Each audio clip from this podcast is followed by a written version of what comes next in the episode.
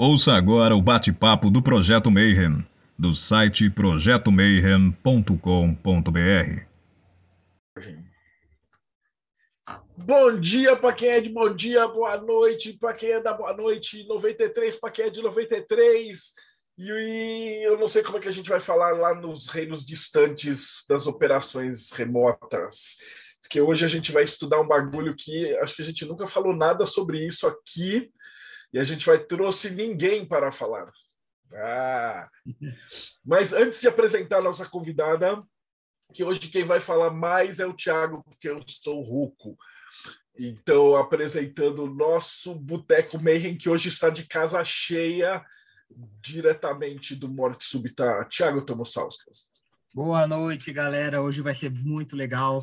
Vamos, já vou dar uma apresentadinha de leve, assim, do que a gente vai falar, antes de passar o nome para o resto do pessoal se apresentar, mas vocês não perdem por esperar, a Priscila vai dar um, uma aula para a gente sobre visão remota. Daqui a pouquinho eu falo melhor quem é a Priscila tal, mas vai ser muito legal.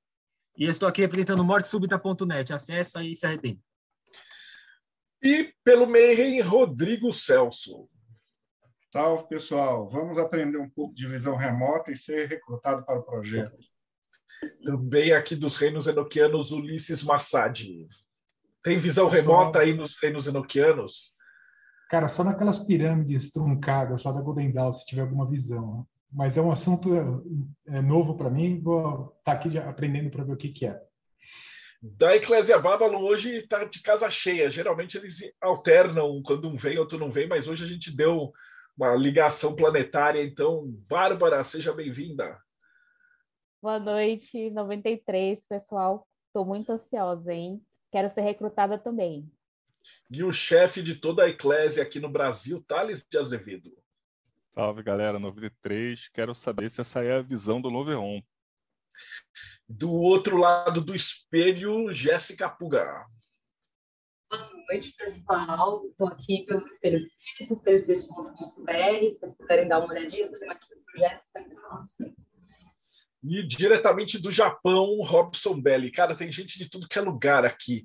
E ainda assistindo que não está com a câmera ligada, ainda está com o Rafa Reis e o Igor Tel lá na Espanha. Então a gente está com os tentáculos no mundo inteiro agora, esse projeto, né?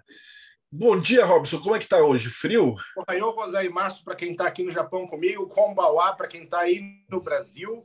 Vamos saber um pouquinho mais sobre a visão remota, como isso pode me ajudar nas minhas as práticas das, das pirâmides truncadas enoquianas e se de repente dá para fazer um bico na CIA também, né? Maravilha. Antes de mais nada, eu gostaria de pedir a todo mundo que desse o joinha, é, se inscrevesse no canal para poder a gente, receber. A gente está tipo quase em 20 mil. Eu tenho uns prêmios de consolação do YouTube quando a gente chegar em 20 mil. Então é isso, pessoal. Hoje a gente vai falar com a Priscila, o, também chamada como Nobody, é o, o, nickname dela. E olha, gente, é uma das pessoas que eu conheci no curso de, do, do SPER, né, que a Palimpsesto está oferecendo. E é uma das pessoas mais inteligentes e curiosas que eu conheci esse ano, sabe? Curiosa não só porque ela é curiosa de, de querer saber das coisas, mas ela tem uma vida curiosa também. Ela passou por umas experiências bacanas, ela se interessa por assuntos diferentes. Eu acho isso muito legal. Ela é empresária, cineasta, pesquisadora empírica do Instituto Gilda Moura e visualizadora remota, que é o que mais nos interessa hoje. Mas antes de comentar o que é né, a, a, visão remota, como é que é essa prática, se tem a ver com scrying ou não, vidência ou não, o que, que é exatamente isso, conta um pouquinho sobre a sua história. Como é que você chegou nesse mundo da visão remota? De onde você veio? Como é que era a sua quebrada? E como é que você veio parar aqui hoje? Seja bem-vinda aqui. Obrigada, gente. Obrigada. Agradeço de montão o convite por vocês. É, então, minha história começou uh, um pouco antes da pandemia. Eu comecei a escrever um documentário uh, que tinha a ver com visão remota, né? E eu precisava de visualizadores. Até então, eu estava fazendo uh, esse projeto para levar para um grupo de visualizadores é, do, dos Estados Unidos, né? Que, que eu tenho contato. Mas aí, por conta de, de questão de gravação, de, enfim, ficar uma produção muito cara, eu pensei, não, primeiro que eu quero aprender visão remota, né? E não tem no Brasil. E segundo, que é mais fácil para mim é, montar uma turma com bons visualizadores e eu gravo com eles mesmo, né? E aí, enfim, aí eu comecei a pesquisar nos grupos que eu estou praticamente assim todos que eu conheço de visão remota é, internacionais e aí consegui é, chegar na Hitomi Akamatsu, que é uma japonesa e ela estava no Brasil. Aí eu super fiquei empolgada, né? Tipo, putz, a sorte, né? A sorte de ouro. A mulher está no Brasil, é uma das maiores visualizadoras remotas do mundo. É, tem documentário sobre ela, tem livro, ela é maravilhosa. E eu vou chegar nela, vou montar uma turma, é, vou dar curso online, curso presencial com 20 pessoas, porque aí começou a entrar a pandemia, né? Curso presencial para 20 pessoas só em cada cidade e ela vai gravar o documentário e perê, parará. Cheguei nela, comecei a trocar é, e-mails com ela e ela estava no Brasil, de fato, e ela super topou e a gente marcou as reuniões, enfim. E aí, numa dessas reuniões para a gente falar sobre o curso, ela simplesmente não apareceu. Eu falei, meu Deus do céu, o que aconteceu? Ela nunca faltou assim, né?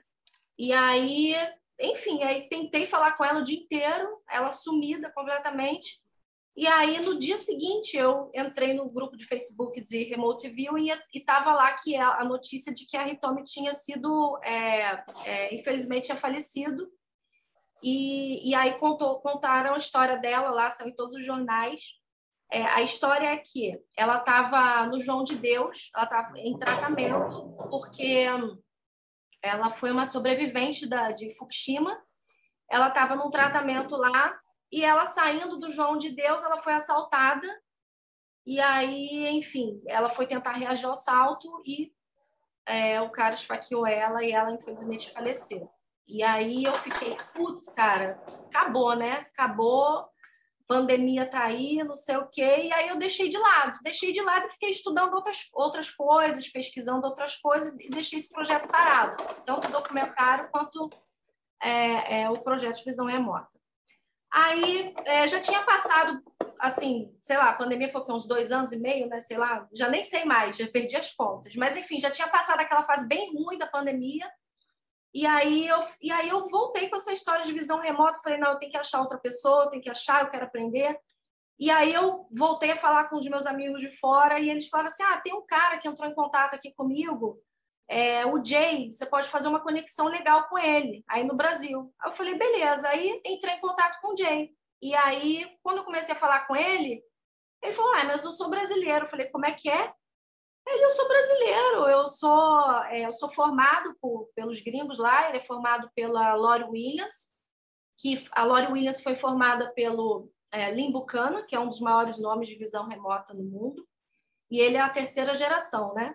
E aí ele falou: sou brasileiro e tal, tenho minha formação, e justamente eu estava querendo dar aula no Brasil, de visão remota. Inclusive, eu dei uma aula só para uns amigos meus e queria formar uma turma mesmo legal. Falei: ah, então é comigo mesmo. Aí eu fui, comecei a ligar para os meus amigos e falei: bora fazer, bora fazer, bora fazer. E aí montei a turma de 20 alunos em dois dias. No dia seguinte, a turma já estava fechada. E todo mundo pagando. Aí, beleza. Aí começamos a né, começando, ele é excelente professor, ele é altamente capacitado, saca muito de visão remota. E, mas aí é o que acontece? Visão remota é treino, é prática, é dedicação. E aí as pessoas acabam que entram muito empolgadas em querer aprender e acabam que na hora da prática não faz a prática. E aí vai desistindo, e aí não chega no alvo, e aí que desiste mesmo. Então tem que gostar muito de visão remota, tem que gostar muito dessa, dessas habilidades é, paranormais, digamos assim, que não é nada paranormal, né? É bem normal. Mas tem que gostar mesmo para você se incentivar a praticar, praticar até que você tenha domínio da prática, né? Então a, então a turma foi minguando, foi minguando, foi saindo um, foi saindo outro. Quando eu vi, ficou meia dúzia de gato pingado, entendeu? E aí, enfim, e aí a gente, a gente vai ter a próxima turma agora, né? A gente já está montando workshop. E, e essa, essa foi a história do início da visão remota, para vocês entenderem. Eu acho que você conseguiu deixar todo mundo bem curioso agora sobre o que, que é a visão remota, como é que é esse trabalho, como é que é essa dedicação. Então, se ninguém tiver alguma, nenhuma pergunta, pode seguir para a apresentação. Eu tenho, eu tenho, a impressão que a gente conhece bem visão remota, mas com o nome é. de Scrying, né? Aqui. Exatamente que eu, eu cheguei a entrevistar. É? É, na verdade, a Nobody não é a primeira. Lembra? Eu entrevistei o Dujan Tradkovic. Sim. E ele tem cursos de visão remota e o cara tá, mas ele chama de scrying porque ele é ocultista raiz, né? A visão remota parece um termo mais técnico, mais, mais científico, vamos colocar assim. Sim, é. a abordagem da Pri é mais. É, é, é a visão remota é um, acadêmica. é um protocolo mesmo. É um protocolo que a gente segue direitinho até que você atinja a maestria e aí é, você mesmo, seu próprio subconsciente, ele é, ele te, ele te, como posso dizer, é, ele te ensina uma maneira pessoal sua de fazer visão remota sem fazer o um método tintim por tintim como como é aplicado, sabe? E aí você faz do seu jeito. Mas é, o, o protocolo de visão remota, para você para ser considerado como visão remota, tem que ter tem que ser cego para o alvo ou seja, tem que ter uma coordenada e você tem que estar cego para o alvo e tem que ter existência de um feedback. Ou seja, para você ver algo no futuro, por exemplo, o ideal é que você trabalhe em equipe. Por quê? Porque você tem cinco, seis visualizadores e aí você tem uma, uma estatística, entende? É, você tem uma margem de acerto, você pode ter uma consistência melhor para poder prever algo do futuro, para poder fazer qualquer visualização remota que você não tenha feedback.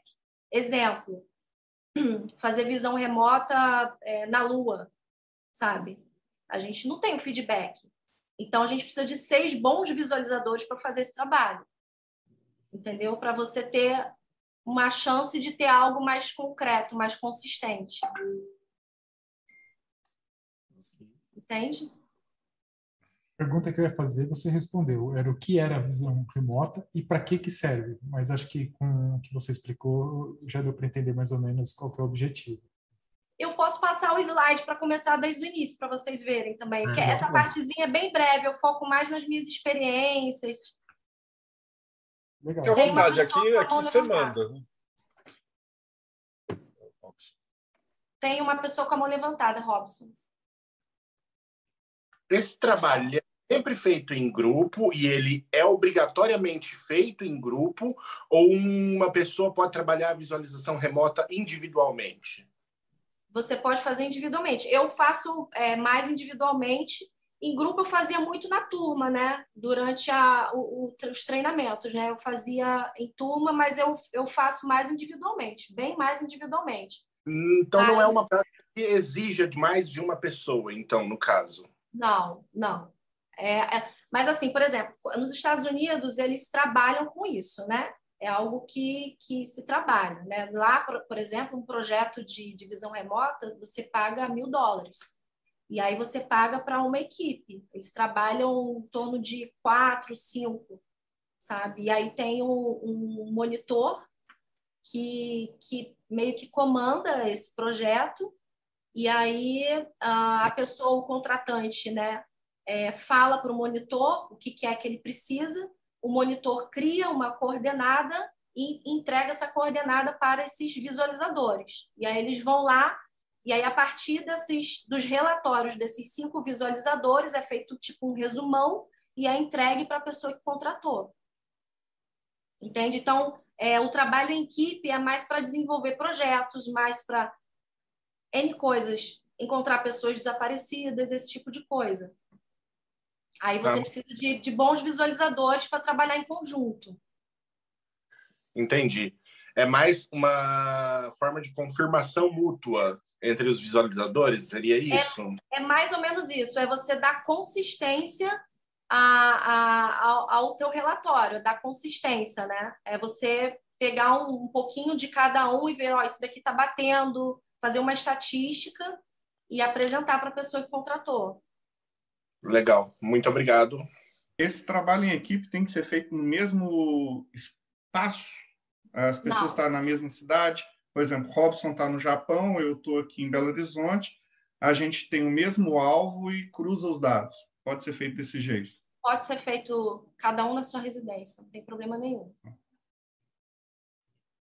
Então, fica à vontade. Tá, é, deixa eu só desligar o WhatsApp aqui, que eu, eu infelizmente esqueci de fechar o WhatsApp e aí vai ficar entrando mensagem.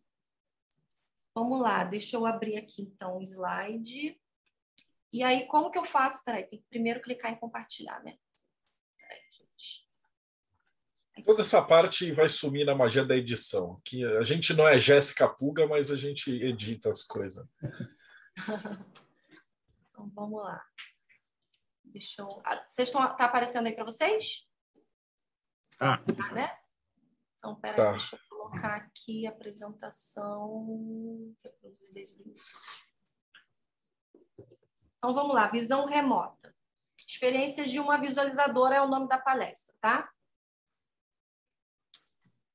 Aí aqui eu falo um pouquinho sobre mim, né? Faço parte do Instituto Gilda Moura, sou visualizadora remota, Nobari, represento a Stargate Brasil, uma iniciativa que visa difundir, ensinar e aplicar métodos de visão remota ao público lusófono, que não fa... aliás, que fala português e tem dificuldade com inglês, né? Qual o propósito da Stargate Brasil? Expandir a consciência humana, enriquecer a experiência vivencial e operacionalizar a intuição como instrumento para auxiliar na solução de problemas e tomadas de decisões. O que é visão remota? Visão remota do termo remote vision é um método perceptual que permite que um visualizador descreva um alvo inacessível aos sentidos físicos devido à distância, tempo ou ocultamento, como barreiras físicas, por exemplo. A visão remota é conceituada com o protocolo de dois requisitos essenciais: cego para o alvo e existência de um feedback. Cego para o alvo é a condição que o visualizador desconhece completamente a identidade ou natureza do alvo, ou qualquer informação que possa sugeri-lo. Resumidamente, é o seguinte: o monitor, que é responsável, é, que é o responsável, que é o designador da coordenada, ele cria uma coordenada de um alvo e entrega para o visualizador. Então, o visualizador não sabe o que é a coordenada. Só sabe que é uma sequência de letras e números aleatórios. Então, mas a coordenada ele tem um link psíquico com o alvo. É, pode ser uma condição também de duplo cego. O que, que é o duplo cego? É uma condição que tanto o monitor quanto o visualizador não sabem, ah, ah, não sabem o que é o alvo. Aí o, o alvo vem de uma terceira pessoa. Uma pessoa cria o alvo, passa para o monitor e o monitor passa para o visualizador. É, o termo remote viewing foi criado pelos físicos e parapsicólogos Russell Targ e Harold Putoff, do Instituto de Pesquisa de Stanford, e permite ao visualizador usar sua própria capacidade psíquica para identificar informações de determinado local, objeto, pessoa, mesmo que esses alvos estejam longe da visão física do visualizador, como eu falei anteriormente, né? A, a técnica se distingue de outras formas de clarividência, pois seguem um protocolo rígido desenvolvido em um centro de pesquisa norte-americano na década de 70 e foi utilizado para fins de espionagens psíquicas. Vamos lá. Ingo Swan. Aí eu coloco aqui a, a imagem do Ingo Swan, porque ele foi o melhor é, e mais famoso visualizador remoto que o mundo conhece, né? E o Ingo Swan era um artista, era uma pessoa assim, incrível, pintava quadros maravilhosos. E o Ingo Swan, ele agia, ele fazia interação mente-matéria à distância, ele, ele agia na matéria à distância. Então, ele tinha um potencial enorme, assim, sabe? Então, eu não posso deixar de colocar a imagem dele aqui, porque ele foi um ícone realmente na, no Remote View. Você quer fazer alguma pergunta, Tom Salsos? Sim, sim, quero. É, você comentou que uma das formas de usar a visão remota é, a, é ver através da distância do tempo, né? Uma coisa do futuro. É, é, usado também para ver coisas do passado, para resolver coisas que não estão, por exemplo, resolução de crimes, esse tipo de coisa? Sim, pode ser usado, sim. Não tem problema nenhum. Obrigado. Vamos lá. Nada. É, agora eu vou apresentar. Se alguém tiver mais alguma dúvida sobre visão remota, pode, pode perguntar, que agora eu vou entrar na, na apresentação de algumas sessões minhas e da, e da minha amiga que está aqui também. Jéssica, pode falar. Eu tenho. É, quando você fala coordenada, você está falando sobre coordenada de GPS, né? essa coordenada clássica que a gente conhece. Mas o texto dizia, por exemplo, que daria para fazer isso também no universo, nos lugares que estão nesse planeta. Como que esse endereço seria feito nesse caso? Né? Continua sendo uma coordenada? Como que funciona isso? Eu não entendi muito bem, porque ficou. Se alguém puder traduzir para mim. Na verdade, até tá complementando tá a pergunta da Jéssica, se é que a Jéssica é, comentou da coordenada ser coordenada GPS, latitude e longitude, né? Que nem a gente está habituado. Uhum. Mas eu também fiquei na dúvida se a coordenada é, é, é latitude ou longitude, ou se não, se a coordenada é uma outra. Não. É assim, ó. É basicamente assim. É, eu vou eu vou eu vou pagar a gente usa o termo pagar um alvo então você é visualizador e eu como monitora vou pagar um alvo para você então eu vou escolher é. qualquer imagem né? Eu vou pagar um alvo para o seu treinamento diário. Então, eu vou escolher qualquer imagem e eu vou fazer um link psíquico dessa imagem com uma sequência qualquer de letras e números qualquer. É basicamente isso. É basicamente pode ser, de... pode ser desenho era... também? Oi? Pode ser desenho também? Letras e números ou pode ser um, um signo não. do zodíaco, por exemplo? Não, a coordenada tem que ser só uma sequência de letras e números, de acordo com o protocolo lá. A não ser que invente uma, uma outra maneira, mas seguindo o protocolo é uma sequência de letras e números aleatórios.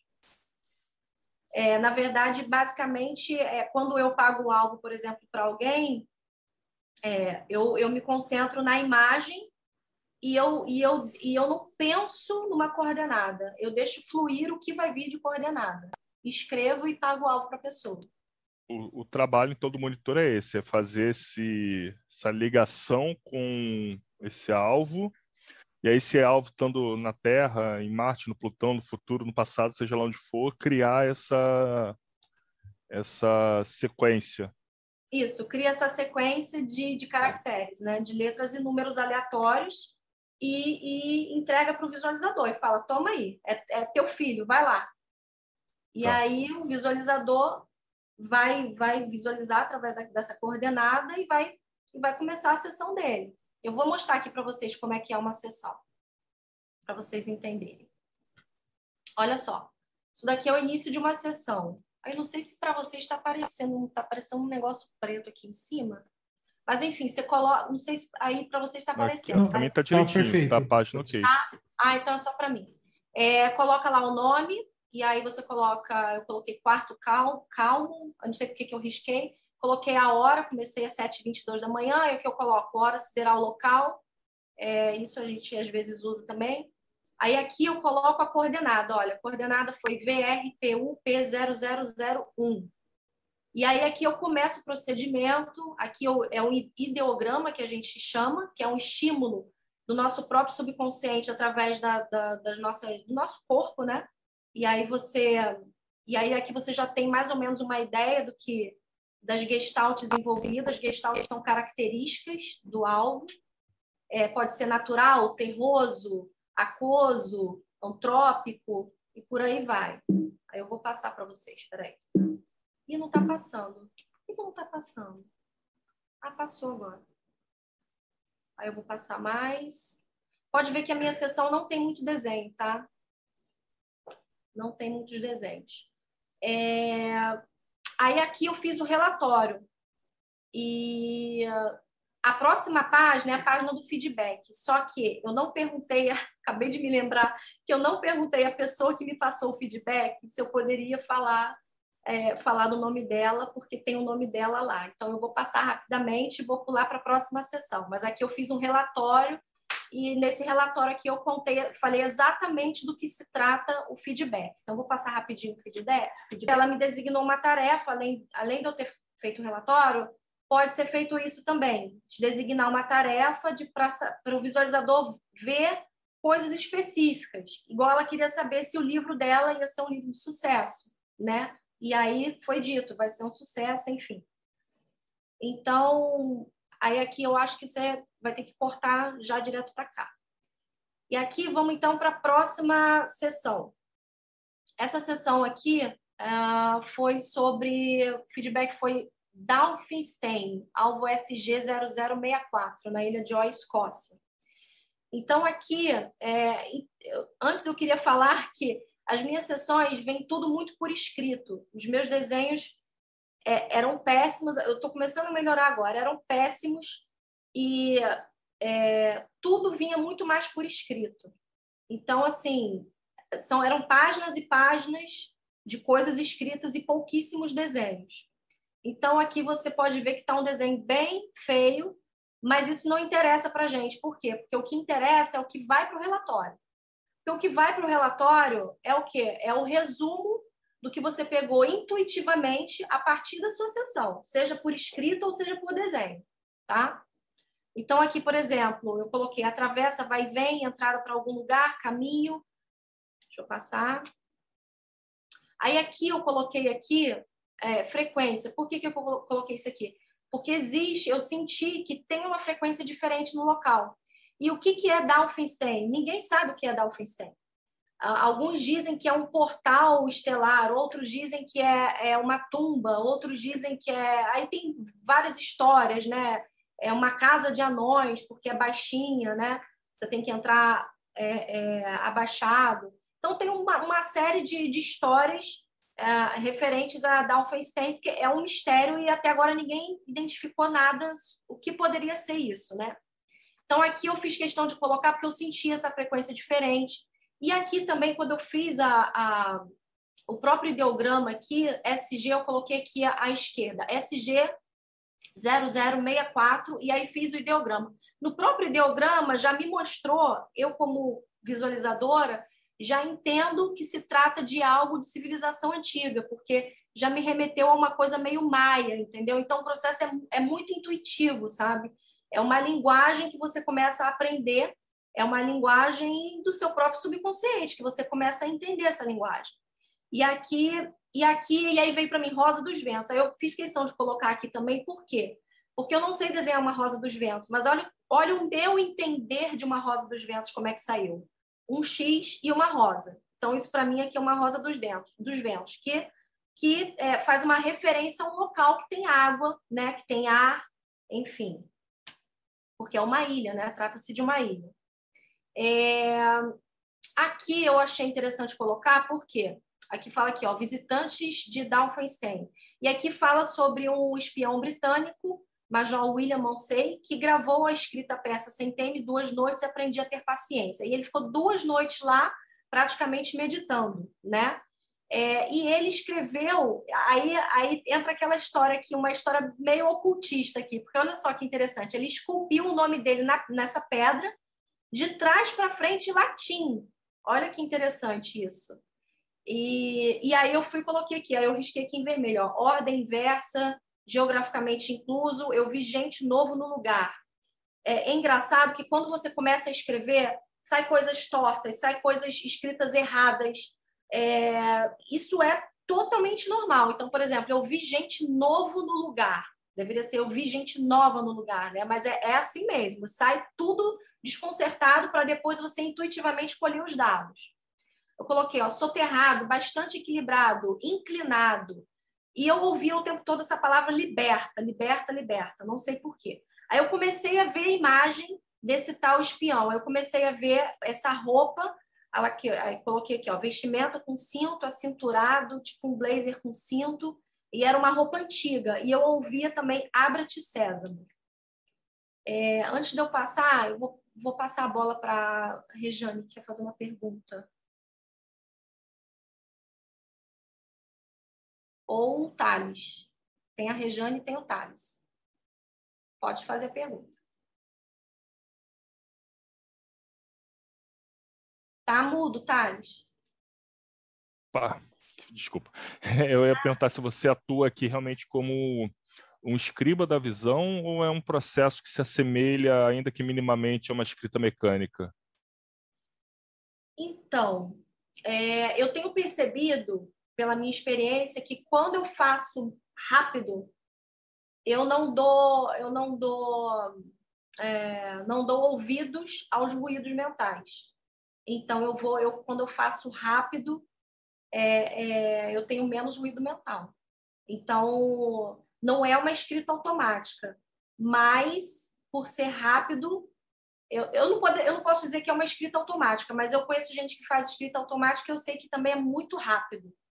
Então, como eu não faço escrita automática, eu não, não posso dizer se, se é ou se é algo parecido, enfim. Mas é, Tá boa a resposta? Ou quer? Ficou, tá bom. Não, era isso mesmo. E ainda bem que você lembrou, percebeu o termo, que eu tinha esquecido qual que era.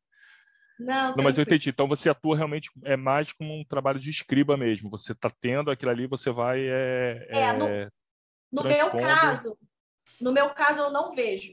É engraçado Tá. falar isso. No meu caso eu não vejo. Raramente eu vejo assim a imagem. No meu caso vai vindo a sensação que eu tenho é por isso que eu falo que cada visualizador remoto é, é, faz a sessão de uma maneira diferente. O protocolo é o mesmo, mas ele tem uma linguagem diferente. Eu, por exemplo, a sensação que eu tenho é que eu estou entrando no Google, digitando lá a coordenada e estou puxando toda a informação. Pá, pá, pá, pá, pá, pá, pá, pá, pá. É assim comigo. Já a minha amiga Dani começa a ver as imagens, vai surgindo as imagens e ela vai desenhando. Entendeu? Então, é, é um Eu sentido assim, remoto, né? É, eu, eu sou assim, eu vou puxando toda a informação. E aí, se aquilo, se aquilo dali me chamou mais atenção, eu vou puxar mais a informação daquilo dali. Entendeu? E aí eu posso eu mesmo fazer perguntas para mim mesmo. Mas, que, mas isso daqui? Deixa eu ver mais a fundo isso daqui. E aí vai vindo, vai vindo, vai vindo. Mas isso, ao, ao longo desse, desses treinamentos que eu tive, é, hoje, por exemplo, já está já tá mais diferente minhas sessões. Eu já estou fazendo mais desenhos, mais intuitivos, é, misturado com um pouco de surrealismo. Mas o que importa não é isso. O que importa é o relatório. O que importa é tudo que você fez na tua sessão, que você vai juntar e colocar no relatório. Porque a hora de você apresentar, o que tu vai apresentar é o relatório. Tu vai apresentar a sua sessão toda, mas é o relatório que conta. Se você acertar tudo na sua sessão e fizer um péssimo relatório, a sua sessão foi invalidada. Entendeu? Então, é, o Rodrigo quer fazer uma pergunta e a Bárbara também. É, pelo que eu estou percebendo, assim, cada pessoa é uma pessoa, então, se uma pessoa é mais sinestésica, ela vai sentir, se a pessoa é mais visual, ela vai ver, se a pessoa é mais auditiva, ela vai escutar. Isso vai depender de cada um. E o protocolo, você pode falar aqui nessa apresentação? Eu queria saber um pouco mais, nem que seja por alto, sobre o protocolo. É, o protocolo é basicamente você está cego para o alvo é, e a existência de um feedback. E, e, e aí a maneira como se faz é, é diferente, porque tem, ah, tem alguns tipos de visão remota ah, que são diferentes, né? Tem a visão remota livre, tem a visão remota associativa, tem a visão remota extensiva, tem a visão remota controlada. Esse método aqui que eu, que eu utilizo é o método utilizado pelo Ingo Swan. Esse, esse método foi o método que foi pesquisado pela CIA e, e, algum, e, e, em algumas também outras universidades, porque é um, é um, é um método mais crível. E de acordo com uma pesquisa lá que foi feito uh, tem pouco tempo de todos os visualizadores remotos do mundo, é, praticamente 90% usa esse mesmo método. Pode perguntar. É, começa com meditação, assim, para, medita, medita, é, se concentra, tem esse passo a passo? Então, é importante que você é, faça suas práticas de meditação. É extremamente importante você estar presente. É, uma visão remota, ela só é considerada uma boa, uma boa sessão de visão remota, assim, uma sessão assertiva, uh, quando você tem uma mente mais calma, pacífica e limpa. Então, isso é extremamente necessário porque o ruído ele, ele atrapalha, ele te, ele te faz viajar na maionese. De repente, quando vê, você está lá em Marte, está viajando, vai para outro lugar, vai para outro. É assim, se você fechar o olho e dar asas à sua, ouvir aquelas vozes e dar asas à sua imaginação, você vai viajar, você vai para outro planeta. Se você ouvir barulho d'água, você vai parar lá dentro de uma cachoeira. Entendeu? A, a nossa mente ela é assim, né? Ela nos conduz para qualquer lugar. Então, é um treinamento que exige é, você estar tá mais presente e, e quando eu faço uma boa sessão, a sensação que eu tenho é que a presença é tão forte que meio que para o tempo e eu tô ali somente só existe eu ali no momento. E a sensação que eu tenho é que só tem eu e é como se tivesse eu sendo levantada assim no pedestal, sendo observada assim, sabe, por eu mesma. Essa, essa sensação tive uma vez só, fazendo visão remota, que foi um dia que, que até mesmo a minha filha chegou, falou comigo, mexeu comigo, me pegou no meu celular e eu nem vi, do meu lado, assim. E eu não vi, não vi. E eu estava fazendo uma sessão, e eu, eu, me saí muito bem nessa sessão. Então, é, é, é acontece isso. É, tem alguns experimentos científicos, né, que de fato comprovam que o tempo para. Eu não posso dizer que o tempo parou porque eu não estava ali marcando o um relógio, mas tem experimentos científicos feitos com o Isaac Bentov. Ele, inclusive, foi também estudado pela CIA e no livro dele, A Espreita do Pêndulo Sagrado, a, Espreita do Pêndulo Cósmico, ele fala sobre esse, essa, essa pesquisa, esse, esse experimento que teve numa pesquisa, que ele literalmente parou o tempo. É muito interessante isso. Eu tem alguém sei. com mão levantada? Não, mas tem uma pergunta do Odirley, que ele pergunta se é usado algum tipo de indução, como uma meditação guiada ou algum outro método de relaxamento para auxiliar? E aí eu quero complementar, é, assim, é, você pode usar objetos para focar, tipo uma esfera preta, por exemplo. Então, eu acho um objeto, que... um espelho, alguma coisa nesse sentido. Então, eu acho que assim, é, o que o que todo mundo, o que todos os professores de visão remota dizem é: é importante que você medite. Seja lá qual for a sua prática de meditação, mas a meditação, é, estar nesse ponto zero é muito importante. Porque quanto mais a sua mente estiver calma, pacífica e limpa, mais a informação pura chega para você. Então, é, aí, aí varia de pessoa para pessoa, né? Até mesmo o yoga já é uma prática de meditação, né? Tem também práticas contemplativas, por exemplo. Né? Dormir é muito bom também, dormir re, completamente relaxado também é muito bom. O Daz Smith, que é um dos maiores visualizadores também, que é, que é tô, eu faço parte do grupo dele, é, ele toma cerveja, por exemplo, antes da sessão. Então, depende de visualizador para visualizador, né? Para ele, acalma. Aí tem um lá que fuma cigarro, né? Então, mas a meditação é algo fundamental. Isso é de comum a todos, a todos. Ok, aí você poderia usar como, como ponto focal, sei lá, de repente imagens pequenininhas, como cartas, ou coisas desse sentido para te ajudar a guiar e chegar nesse estado de consciência que você precisa fazer a, a, a visão remota, é isso? É, o que, o que, que acontece? É, eu já percebi comigo, por exemplo, que uh, às vezes eu saí, já aconteceu de eu fazer uma excelente sessão e naquele dia eu simplesmente saí fui na praia, não meditei nem nada, simplesmente eu saí, fui na praia, passei o dia na praia, voltei, ou seja, o meu estado de presença estava alto naquele dia porque eu vinha passando por uma semana de estresse. E aí eu tiro uma oportunidade de ir numa segunda-feira na praia, com a praia vazia, entrar no mar, mar maravilhoso, meu estado de presença estava excelente naquele dia. E aí eu fui lá, eu já sabia disso, eu fui lá fiz a sessão. Aí eu fui também mais assertiva. Então, é, depende de pessoa para pessoa. Eu acho que você, só, só o visualizador pode dizer o que é mais, o que, o que faz sentido para ele, né? Agora, eu já fiz, é, já fiz sessão também que eu me saí bem também, que eu estava extremamente estressada, extremamente cansada, e aí fiz a sessão. Mas naquele momento da sessão, a concentração foi tão alta e a presença naquele momento foi tão alta que eu acabei me saindo bem. Num, após um dia, assim, extremamente estressante, extremamente chato e, e cansativo. Então, varia muito. É muito importante, então, você praticar, praticar, praticar, e começar a obter essas, essas métricas, entendeu? Do que funciona e o que não funciona para você. Mas na visão remota, nada é regra. Nada é regra. A única regra é a mente limpa, você é mais assertivo. Mas é, não, não há uma regra fixa. É, eu ia mencionar, porque o Thiago falou que vocês estavam, vocês, se encontraram no curso do SPER, né, do, da Palimpsestos. Sim. E o Sper fazia essa visão remota, ele entrava no estado meditativo e ele fazia. Ele não, obviamente, não chamava disso, é. mas ele fazia aí a caligrafia na escrita automática dele, vem um processo que é praticamente idêntico ao que você descreveu, né? Então, isso é bem uhum. interessante. Pois é, e eu comecei a fazer os desenhos automáticos lendo o livro do Sper, do Sper. É bem legal, isso tem me ajudado bastante. Eu vou passar aqui para o próximo, tá? Vamos lá, ainda sobre esse algo. É, aí aqui eu sublinhei algumas coisas aqui, ó. Algo separado no meio, que separa no meio. Dentro desse buraco ele, se, ele separa em duas partes, uma para o lado esquerdo, outra para o lado direito. E aí eu coloquei aqui. Aí eu coloquei aqui também catastrófico, aí aqui fala que teve que foi derrubado pelas geleiras, não sei o quê, na última era glacial. Aí eu coloquei aqui mais perto parece ter degraus. Aí aqui tem os degraus aqui, tem degraus lá dentro também.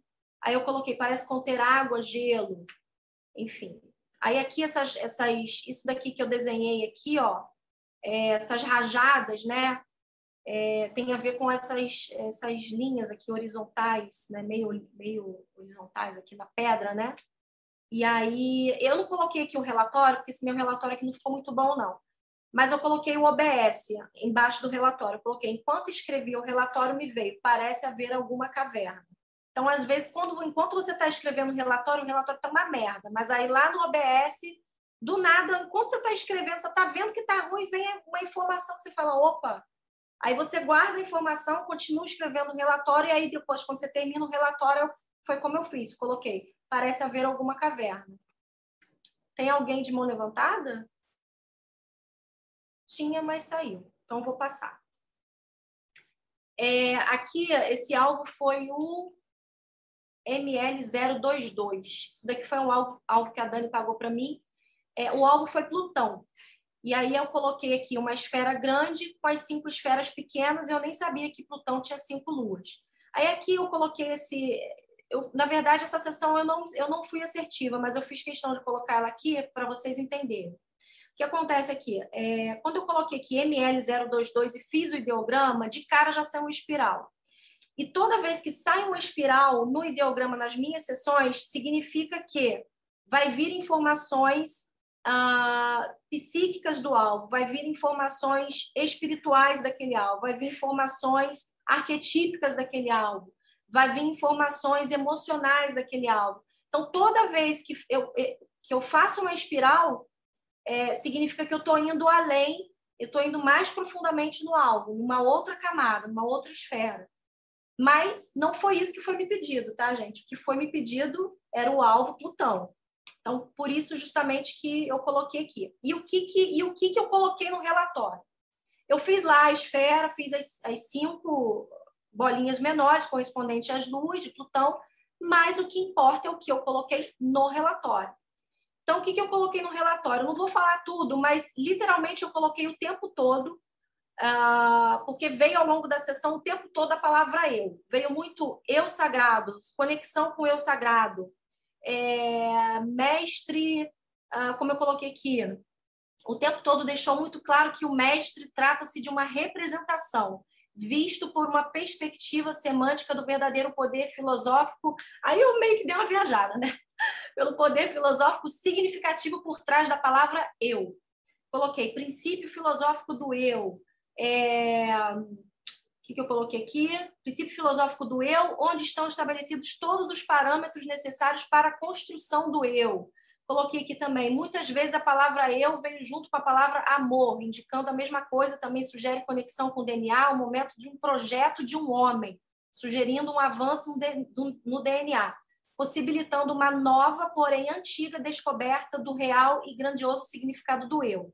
Eu coloquei aqui: é possível que uma figura ilustre, arquetípica, tenha surgido para resgatar na memória o real significado do eu.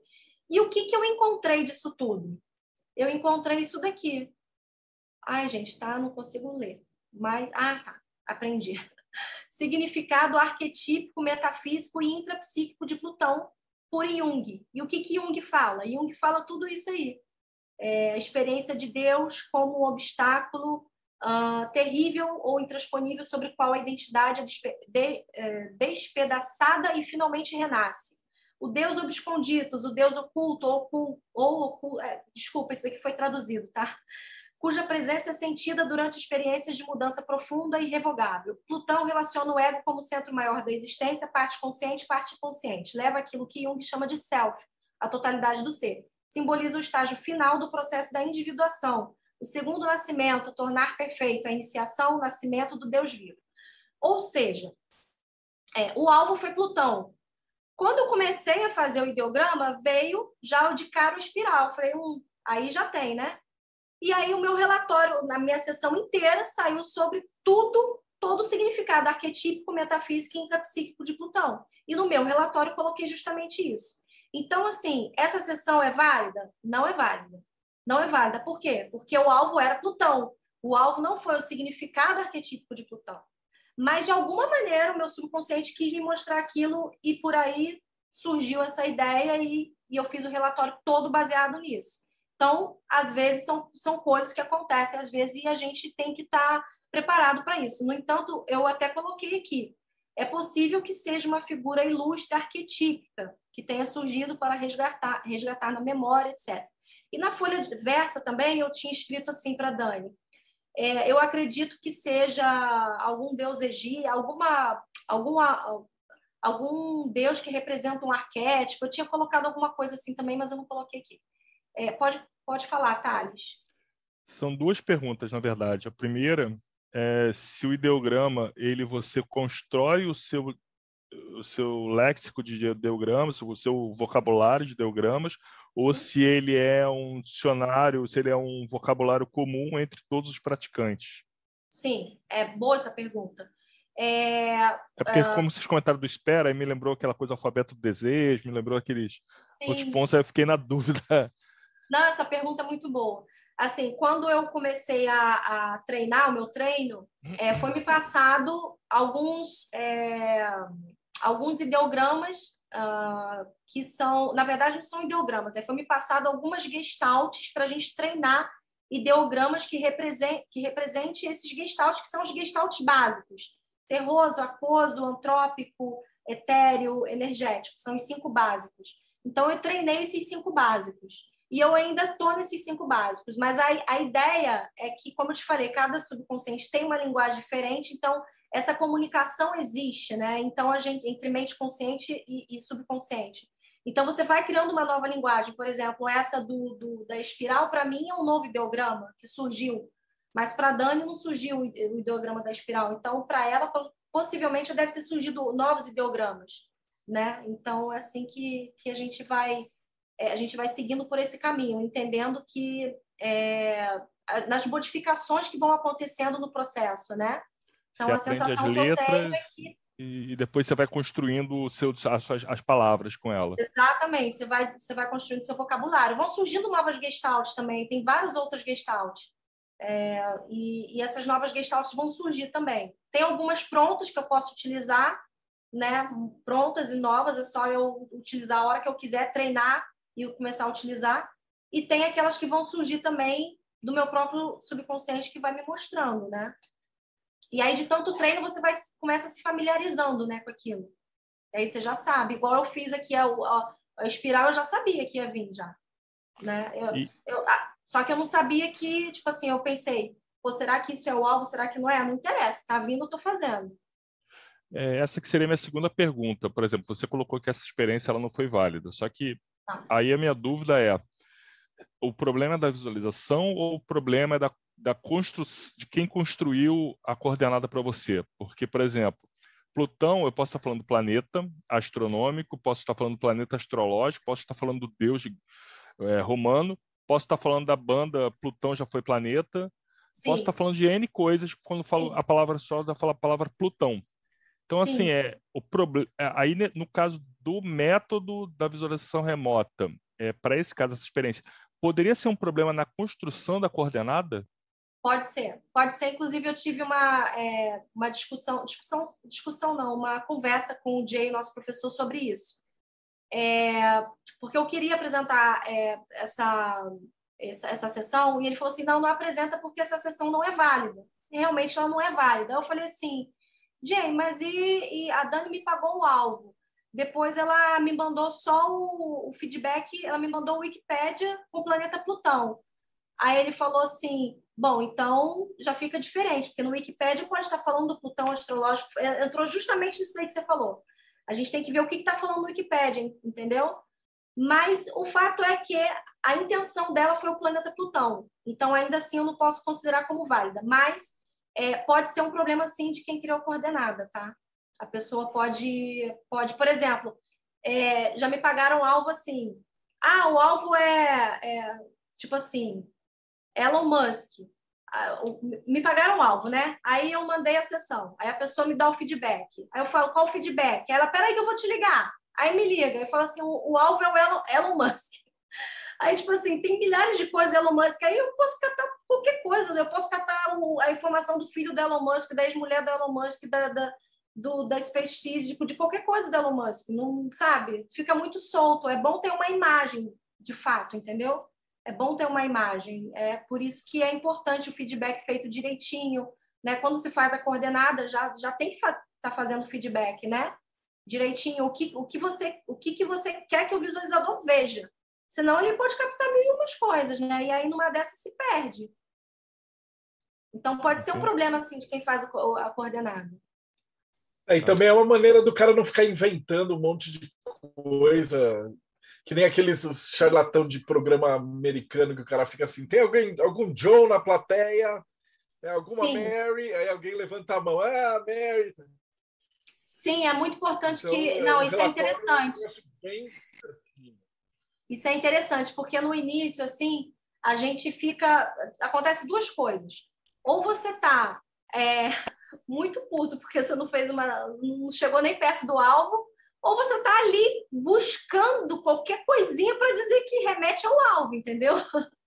Então acontece muito isso, mas isso é normal. Isso, to, todo mundo é assim no início. Todo mundo é assim, tipo, opa, tem um vermelho aqui. Mas o que, que é um balão? O que, que eu desenhei? Um carro? Não, mas tem um vermelho. Ó, oh, aí tem uma ligação. Claro que assim, é quando eu comecei, não é que eu fui tão ruim assim, mas, mas tem essa coisa de você querer ficar buscando, mas isso é importante, porque isso você vai dando credibilidade para você. Você sabe que você errou, mas você busca achar algumas coincidências ali que estão surgindo, isso faz parte do aprendizado. A gente não pode ignorar isso, sabe? Porque é, é, é a partir dali que você vai também ganhando mais confiança de ser mais assertivo na próxima vez sabe? De não, de não. O fato de... de ter um método é maravilhoso, porque uh, existem vários métodos, métodos de scry em várias uh, vertentes ocultistas com vários materiais, né? Mas ah. o que vocês desenvolveram é um método para o cara começar a treinar isso. Sim. Porque às treinar. vezes você tá lá, tô, tô olhando o espelho negro, tal, faz a evocação enoquiana, né? Mas aí vem alguma coisa e tal, e o cara não tem o hábito de diário mágico. A gente vive insistindo, né? Isso que você está fazendo, a gente chama de diário mágico. Uhum. Né? E, ah, e isso se chama de relatório, mas é a mesma coisa. Mas as pessoas não fazem. Aí, aí a mente delas começa a devagar, igual isso que a gente estava falando. Então, com, com, o método dele deixa, uh, com a prática e o método, depois de, sei lá, 30, 40, 50 relatórios, uhum. a pessoa vai estar super afiada. Se Sim. ela fizesse o diário mágico do jeito que a gente pede, e ela fizesse 50, 40 leituras, ela também estaria afiada, né? O problema uhum. é que as pessoas não fazem. É, exatamente. É isso que acontece na visão remota. Acaba que não faz, dá trabalho. Olha, um relatório desse, eu faço 12 páginas, às vezes, sessão, eu faço uma sessão de visão remota, normalmente em duas horas. Eu estou aprendendo a fazer em uma hora e meia, para diminuir, encurtar o tempo, mas normalmente é duas horas de sessão. Então, quer dizer, é uma coisa que tem que gostar, gente. Tem que gostar, tem que gostar. Mas, assim, é algo que vai abrindo, vai abrindo. Sabe aquela coisa? É, como é que é? é? Água mole, pedra dura, tanto bate até que fura. Tem uma hora que você deslancha. Tem uma hora que literalmente você rasga o véu e, e atravessa a fenda. Entendeu? É literalmente assim. Então, é uma questão de, de prática, prática, prática, prática. Chega uma hora que você deslancha. Tem alguém com mão levantada. Priscila, é, não, era mais uma dúvida ainda. Nesse, nesse teu exemplo, é, o tamanho da coordenada tem a ver com qual objetivo ela é? Por exemplo, ML022 é Plutão, mas se eu tivesse, se eu montasse a coordenada em cima de corpo astronômico localizado no, no sistema solar de nome Plutão com X luas, ficaria M02268 lá. Não. Ou não, não tem nada a ver o tamanho da coordenada com relação com o objetivo, com quão complexa ela foi foi feito. Uhum. Não, não pode, não pode ter nenhuma referência. É, não pode ter nenhuma referência na, na coordenada, nada. Não, mas normalmente Sempre ela uma implica... coordenada diferente. Sempre é, mas geralmente coordenada... as coordenadas maiores elas são mais objetivas do que as menores ou não? O tamanho da coordenada não, não tem a ver com a objetividade dela. Não, eu acho que não, não tem nada a ver. Assim, tá. é... o fato é que você pode fazer uma coordenada grande ou pequena, é você que decide na hora. O, tamanho da coordenada e quantidade de letras e quantidade de números, você que decide. No caso, quem está criando a coordenada, né? Eu vou passar aqui, então. Ai, meu Deus, eu não sei por que está acontecendo isso. Peraí, gente. Clica no slide para que aí ele volta às ah, vezes tá, tá. Deixa eu ver se é isso mesmo. É. Alvo 1TM059. O que, que foi esse alvo? Esse alvo aqui foi a Terra vista do espaço. Então, aqui eu vou mostrar alguns desenhos que não são bons, mas é o que temos para hoje. Estrutura gigante contemplativa sólida. Por quê? Porque a Terra vista do espaço foi uma, foi, ela, ela é vista através de quê? De satélites. São vários satélites, né, que visualizam a Terra e muitas vezes tem aplicativos, né, onde a gente consegue ver, etc. Então coloquei aqui estrutura gigante contemplativa sólida, algo que conecta com algo de cima, algo de cima para baixo. Aí aqui eu coloquei em forma de onda, meio lembrando esse desenho aqui. Aí eu coloquei um sol, é, emblemático, natural, estrutura grande, metalizada, algo girando em forma circular, desenho um sol. Eu coloquei aqui antena, ponto de interrogação, Deus Atena. Por quê? Porque muitas vezes vem antena, Atena, você fica sem entender antena é Atena, vem tão rápido a informação que você não sabe. Então, como eu escrevo rápido, eu vou lá, antena, Deus Atena, ponto, ponto de interrogação, né? Aqui eu coloquei antrópico, inteligente, sistema integrativo, monetizado, lá na frente. Gente, é, só uma pausa. Eu não estou colocando aqui toda a sessão por inteira de, de, de, todos os alvos, porque é muito grande, é 12, 15 páginas, não faz sentido. Então, eu pego só algumas partes né, para poder falar. É, voltando aqui. É, sistema integrativo monetizado lá na frente, sensação de borboletas no estômago, ou seja, a sensação que eu tinha é que eu estava no alto, lá no fora da terra. Coloquei nas alturas para baixo, é, transversal, como se fossem foguetes. É, aí eu desenhei umas estrelas aqui. Aí eu coloquei aqui acompanhamento genético, aqui AOL. O que, que é esse AOL que eu coloquei aqui? Do lado das estrelas, eu coloquei AOL, acompanhamento genético. AOL significa sobreposição analítica. O que, é sobreposição analítica? É ruído é, mental. Então, o visualizador ele sabe diferenciar o que é ruído mental do que é a informação do alvo. Por isso que eu coloquei AOL, acompanhamento genético. Isso daqui é um ruído mental. Mas aí eu coloquei aqui, ó, deixa transparecer que voa. Isso daqui já não é AOL, deixa transparecer que voa. Porque o que, que acontece? Numa sessão você coloca do lado é, esquerdo descrições e do lado direito AOLs e coisas mais, como eu posso dizer, é, coisas que não, é, é, informações que não sejam tão descritivas assim. Você coloca na coluna da direita, né? E o AOL você coloca quando é uma informação impura. Aí eu coloquei aqui também, ó, AOL, Digital Arts. Por quê? Porque olha o feedback, parece uma, uma arte digital, né? Enfim, deixa eu passar então. Deixa eu fazer uma observação só antes de você passar. Tá, pode é, fazer você colocou da Terra e tem ali ó, aquele triângulo de com a ponta para baixo é o símbolo da água na alquimia. Então, ah. a Terra de cima tem uma referência ali. Tá vendo? Nem percebi. É, às vezes vem alguns símbolos, mas passam batidos para mim. Assim, para quem não entende de símbolos, às vezes passa batido realmente. Isso é, isso é legal, porque ó, às vezes nosso subconsciente é, é, ele entrega para você em algumas sessões, muita coisa simbólica. Por exemplo, eu fiz uma sessão do Nikola, ah, do Nikola Tesla que veio muita coisa simbólica. Eu achei bem interessante. É, veio aquele símbolo do Enki e depois eu vi que tem o, que essa estrutura do Enki ela foi usada para criar um campo eletromagnético, a mesma estrutura. Eu achei bem interessante isso, né? Enfim, vem algumas coisas que, que talvez você não se ligue ali no momento, mas que depois você vê, ou algum amigo seu fala, olha, mas isso daqui é isso. Aí você fala, ah, tá. Mas, mas o, o, que, o que é interessante é você pegar a sua sessão e, a partir daquilo dali, construir um relatório, que é o que, o que vale, né? É, eu coloquei aqui, ó, energia, algo que circula no topo de uma estrutura. Aí olha o que, que eu coloquei AOL aqui, ó, como informação impura. Atividade extraterrestre comum. Por quê? Porque, para minha percepção, o extraterrestre está vigiando o planeta Terra.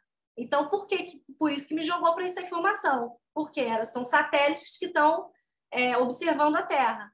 E eu, como já sei que é ruído mental, eu coloquei AOL, entendeu? Então, essa informação é totalmente impura, ela não serve.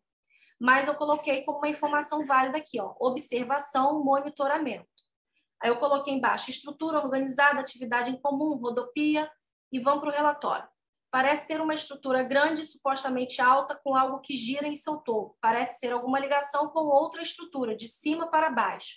Parece que foi modelada em homenagem a algo ou alguém. Essa parte aqui é, me faz pensar, pelo que eu vi, estudei de satélite, que os satélites eles têm é, eles, os nomes dos satélites são em homenagem a alguns cientistas, a alguns deuses, né? Sempre em homenagem os nomes. E aqui, é, e pode ser também, pode ser também uh, em homenagem ao próprio nome Terra, né? Em homenagem a, alguma deusa, né? Algum deus. Aí vocês podem me dizer que vocês são mais experts no assunto. Enfim, voltando aqui, percebo muita alegria e também sensações de girar e regurgitar. Parece ser algo de diversão ou contemplação. Percebo o som de batidas, algo que possa estar tanto no ar como nas águas. Ambiente natural e elétrico com som de tremor. Atividade esférica contungente de origem astronômica. Sensação de ser observado. Momento perfeito diferenciado. Vamos para o próximo. Esse alvo aqui alvo TUNA 280921. É, esse alvo aqui, que foi enviado pela, Paulo, pela Paula, é, eu coloquei aqui esse desenho, esse primeiro desenho aqui maravilhoso, não foi feito por mim, tá? Eu coloquei ele aqui para poder é, explicar para vocês as maneiras de se fazer uma sessão. Esse desenho foi feito pela Dani, e a Dani é uma excelente desenhista. Então, você pode ver que ela desenhou aqui igualzinho, né? Colocou faraó, enfim, aqui os pilares, né? Ficou bonitinho. Agora, olha, olha os meus pilares ao sol aqui, que coisa linda. Entendeu? Então, não necessariamente você tem que ter um desenho perfeito, tá? Porque o que interessa é o relatório. É a partir dos seus desenhos, a partir das suas descrições que você vai fazer o relatório. Então, o desenho dela é maravilhoso e a partir dos desenhos dela ela faz o relatório. E eu, a partir dos meus desenhos meia boca, junto com as minhas escritas interessantes, eu faço o relatório. Então, eu coloquei aqui energia é, periférica. Eu senti é, que ali tinha uma energia diferenciada, e quando tem uma energia diferenciada, protuberante, eu sempre coloco na sessão. E eu senti também um campo eletromagnético muito envolvente, por isso que eu coloquei envolvente penetrante, estrutura ambientada. Aí eu coloquei equilíbrio perfeito entre duas partes iguais. Isso tem a ver com aqui, ó, é, são dois lados iguais, né? E aqui, essa sessão em si, não foi, eu não fiz o relatório, porque não deu tempo, porque eu acho que foi uma sessão em aula. Mas ela, a, a pessoa que pagou o alvo, ela queria saber o propósito da construção do templo de Karnak. E aí eu coloquei qual foi o propósito: observar, monitorar, redigir, orientar, alertar, segurança, trazer de volta a terra nobre, seguir em frente ao absoluto selvagem. Esse foi o propósito que eu escrevi da construção do Templo de Karnak. Agora vamos para o alvo 1TM, 1TM061, travessia a remo do Atlântico Sul do Amir Klink, né? Amir Klink. É, bom, o Amir Klink ele saiu da Namíbia, na, na África, e atravessou o Atlântico Sul, 6.800 quilômetros, até chegar no Brasil, né? Foram quantos dias? 100 dias de viagem. Foi uma aventura, ele é um aventureiro, né? E aí vamos para o relatório. Eu coloquei, já comecei assim, está um pouco complexo. Tudo indica que é um ambiente inóspito, um pouco selvagem, um pouco de hostilidade, mas também diversão. Foi daí que eu coloquei um pouco complexo. Como pode um ambiente ser inóspito, selvagem e ser divertido ao mesmo tempo, né? Parece ser algo inteligente que alguém que também permeia a água. Um local com água e ar, um local vencedor com tudo dentro. Gente, não se atentem à maneira como é escrito, se atentem a, a, a, ao significado da coisa, tá? Porque quando você faz, você faz rápido. Então, vem coisa embolada, vem. Então, o que, que eu coloquei aqui? Um local vencedor com tudo dentro. O que, que é esse local vencedor? Dentro desse, desse barco aqui, que é um, quase uma canoa, tem tudo que ele precisa ali para fazer essa viagem de 100 dias, né? E, e, e, ele é um cara vencedor, ele conseguiu fazer essa viagem e ele, e ele é, já se aventurou em outras coisas também. ele sempre é, foi, foi um vencedor em tudo que ele fez, né? E aí eu coloquei algo bem incrível que demanda tempo. algo que parece, algo que parece ter uma vigilância secreta bem estruturada. De fato, ele tinha. Tinha um, um setor vigilante, tanto de helicóptero, de helicóptero não, de... Agora eu não me lembro, gente, mas é, tinha tanto pelo ar quanto pela água. É, gente é, tinha uma equipe estruturada que estava ali de prontidão caso ele precisasse de algo, né? É, enfim, ter uma vigilância secreta bem estruturada, uma aventura no ar e nas águas certamente um local que mexeu um pouco com o meu inconsciente no sentido de me trazer lembranças e memórias do passado. Essa coisa de aventura e tal me trouxe muitas memórias agradáveis, né? Então vamos partir para o próximo aqui. E aqui eu vou mostrar para vocês algumas, alguns desenhos da Dani, é, para vocês verem como é interessante os desenhos também, né? Todos esses desenhos são feitos por ela. E aqui, ó, Outbounder. O que, que é Outbounder? é quando é, a pessoa, é quando o visualizador ele vê o alvo através dos olhos da pessoa que tá, pode estar tá caminhando pela cidade, por exemplo. Então, por exemplo, o alvo pode ser é, o Cristo Redentor. E aí tem uma pessoa lá no Cristo Redentor. Então, eu vou ver o Cristo Redentor através dos olhos daquela pessoa. Isso é, de forma bem resumida, tá, gente? Isso é o alvo outbounder. É um pouco complexo diferenciar de uma de entrar na mente de uma pessoa, por exemplo. Muitas pessoas confundem, mas não é entrar na mente de uma pessoa. É olhar através dos olhos da pessoa para onde a pessoa está observando. Então, a pessoa está no restaurante. Então, o visualizador está vendo que tem um restaurante ali. Está vendo que tem um restaurante de frente para ele ali. E aí, a pessoa saiu do restaurante, atravessou a rua e entrou no pet shop. E aí, o visualizador já virou e viu o pet shop entendeu? Então, isso tudo vai vir ou descrito ou desenhado para você poder fazer um relatório final. Aí aqui também mais alguns desenhos. Esse alvo aqui, ó, ontem paguei esse alvo para o Will, o Will, meu marido, né? Esse alvo aqui foi prime a primeira sessão de visualização remota do Will. Olha que interessante como ele é bom. Ele colocou aqui, o alvo era Maldivas, né? Ele colocou estrutura metálica, concreto e água. Gente, isso daqui é excelente, excelente. Pena que ele não, não continuou o curso, mas isso daqui para um visualizador é excelente. Você já começar nesse nível. Aqui mais alguns desenhos da Dani, que ela fez, que ela é muito boa em desenhos. Aqui esse alvo aqui, ó, Ceres, quando ela foi lá, quando ela visualizou esse planeta, esse planeta, é um planeta, né? Já, não, já nem sei mais se é planeta ou se é lua. Alguns dizem até que é lua. É um planeta, não. É um planeta, né? Um planeta mesmo. É, ela, ela falou que tinha uma nítida sensação de estar sendo observada lá dentro e, e, e, a, e a sensação que ela tinha é que ela tinha uma autorização para estar ali, no local. Isso foi o que ela passou depois para a gente, né? Então, vamos finalizando aqui. A visão remota é, um, uma, Ai, desculpa, é uma metodologia que precisa de treino e dedicação. Então, voltando a falar sobre isso, né? É, eu, por exemplo, tenho quase 200 horas de prática. Então, é muito treino, é muita dedicação e é muita presença também. Isso, isso ajuda como um todo na vida de qualquer pessoa, né? Aí eu coloco aqui, a sua mente precisa estar calma e pacífica a ponto de você conseguir ouvir uma agulha caindo do outro lado do universo.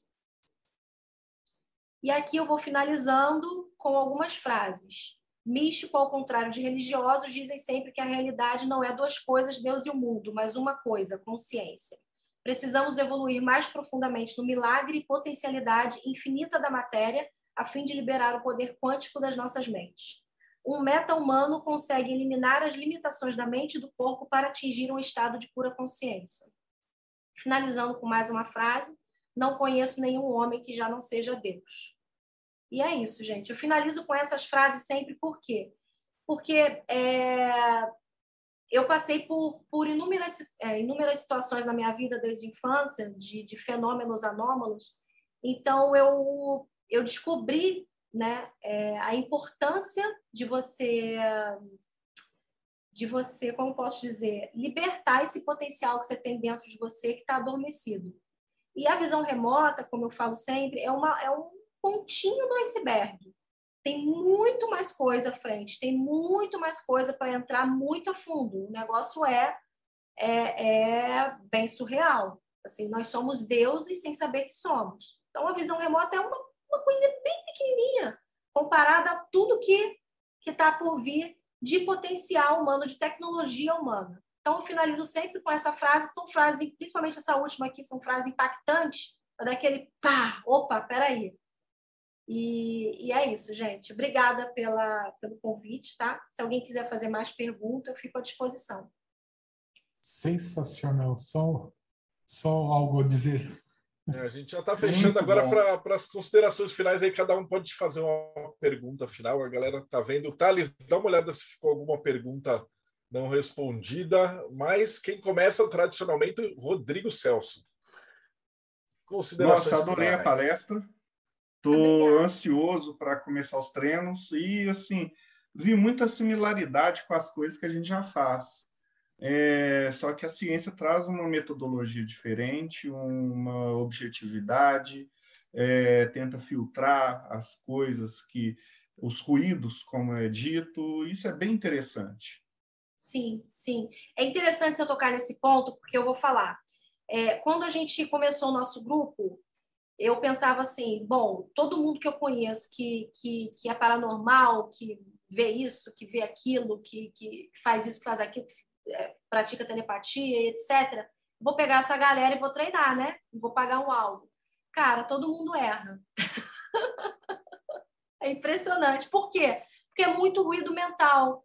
Porque essa galera que diz que faz, na verdade, está só no ruído, está só, só, só viajando a maionese, entendeu? Então, é, esse método, ele de fato, ele traz a gente para Pra, eu não tô, gente, pelo amor de Deus, não me interprete mal, não estou falando que vocês viajam na maionese, não. Tá? Eu não, não quis dizer isso, pelo amor de Deus. Eu sei que estou lidando aqui com gente séria e, pelo que eu entendi, vocês são magistas e pessoas sérias e respeitadas. Não estou falando de vocês, estou falando de gente que eu conheço é, que viaja muito. E aí você, eu estou no mundo, eu estou também no meio ufológico, né? E aí tem muita gente que viaja na maionese e tal. E aí quando você paga um alvo para uma pessoa, a pessoa não acerta o alvo. E aí isso, é... assim, isso não é para para dizer, tipo assim, tá vendo só como você viaja na maionese? Não.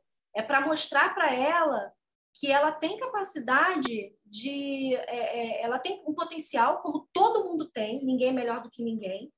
E é, é, é importante que ela perceba que esses ruídos atrapalham o próprio potencial dela, que na verdade talvez ela até tenha uma habilidade é, até fora do comum ali, talvez mas é tanto ruído mental que ela absorve de alguma maneira que ela não chega no alvo, entendeu? Então, como é, eu participo de muitos grupos de casos de fenômenos anômalos, a gente já pesquisou isso em alguns grupos, então eu lido com muita gente assim. Então, é, é eu acho interessante que essa galera toda crie uma movimentação para, de fato, estudar, porque isso é um processo também de autoconhecimento você começa a entender por que você, gosta, você tem tanta vontade de fazer uma coisa e você não consegue fazer aquilo. Ou você faz uma coisa que você não deveria estar fazendo. Sabe? Por quê? Por causa desses ruídos. É, é simples assim. Então, isso, isso é importante. E, e, e é, praticar visão remota também é um banho de humildade. Por que, que é um banho de humildade? Quando você acha que está acertando, você está bem longe do alvo. Assim, todo mundo acessa o alvo mas o ruído atrapalha. O ruído faz você viajar na maionese. Então você está ali no alvo e ao mesmo tempo você está em outro lugar. Você tá o alvo é um carro e você está lá na Tailândia, entendeu? Você está no carro e na Tailândia ao mesmo tempo. Então você não está sendo assertivo ali, entendeu? Então é um banho de humildade o tempo todo, o tempo todo, sabe? É, é literalmente o seu ego está tá sendo diluído ali naquele momento. Então, exige, exige essa humildade, essa presença, né? Que é muito importante, né? Não é, é, é igual eu vejo é, muita gente falar, ah, mas eu faço visão remota, eu faço telepatia, porque eu, eu viajo para a quinta dimensão, para a sétima dimensão. A visão remota traz aquela pessoa para a realidade dos fatos, entendeu? Uhum. Vamos sentar, vamos treinar. Você tem potencial? Ok, não me interessa isso. Me interessa que você me dê o relatório. Então, vou te passar a coordenada, você vai fazer a sua sessão e vai me dar o relatório. É isso que interessa. Então, a gente, nosso professor, ele é altamente objetivo, altamente objetivo. e muito sistemático também. Então eu aprendi a ser um pouco sistemática por causa dele.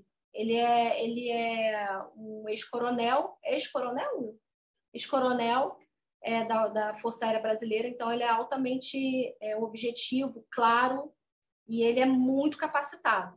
E também lembrando que é, no mundo ufológico não, não são todas as pessoas que viajam na maionese, não. Tem vários casos reais, claro. Mas algumas pessoas viajam assim como se você entrar também numa igreja evangélica, vai ter lá alguém falando que está vendo isso, está vendo aquilo, né? Em todos os meses a gente vê isso, né? Tem sempre alguém querendo aparecer, dizer que faz e acontece. Então, mas é interessante que pegue essas pessoas que diz que faz e acontece e traga, vamos sentar, vamos fazer. Ninguém é melhor do que ninguém. A gente está aqui para se unir, a gente está aqui para treinar junto.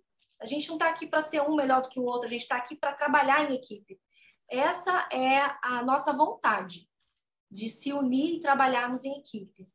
Porque para projetos grandes você tem que trabalhar em equipe. E uma equipe, você não tem que querer ser melhor. Quando você pensa assim, eu vou querer ser melhor, a sua próxima sessão vai vir uma merda. É certo, é certo. É impressionante.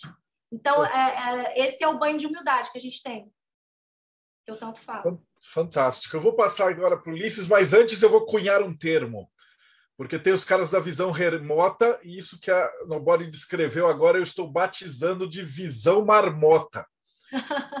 que é, a gente chama os caras de marmoteiro, que é o cara que começa a inventar e fantasiar e, e é. pegar. É é. E essa, aí o cara começa a viajar e fala: Estou vendo, blá, blá, blá, e só está fazendo marmotagem. Então é um termo novo. Agora estou adicionando o léxico. Ulisses Massad, suas considerações finais. Sila, sensacional. A tua palestra faz com que as nossas cabeças aqui explodam.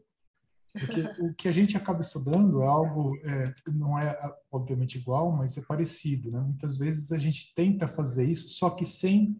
Nós fazemos para nós mesmos. A gente coloca, por exemplo, o nosso alvo e a gente tenta buscar uma, usando os mesmos procedimentos. Uhum. A gente faz a prática de, de meditação, de relaxamento, a gente.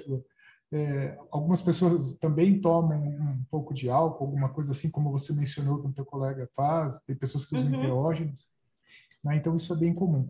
E uma, um ponto que você comentou que também é interessante, e que nós também buscamos, é o cansaço físico, porque cansa, você disse que numa das práticas você estava exausta, que você teve um dia complicado e, e o resultado foi super bom. Isso, do, quando nós estudamos, também é excelente. Você entrar no cansaço é, tanto físico quanto mental, para justamente você criar essa conexão.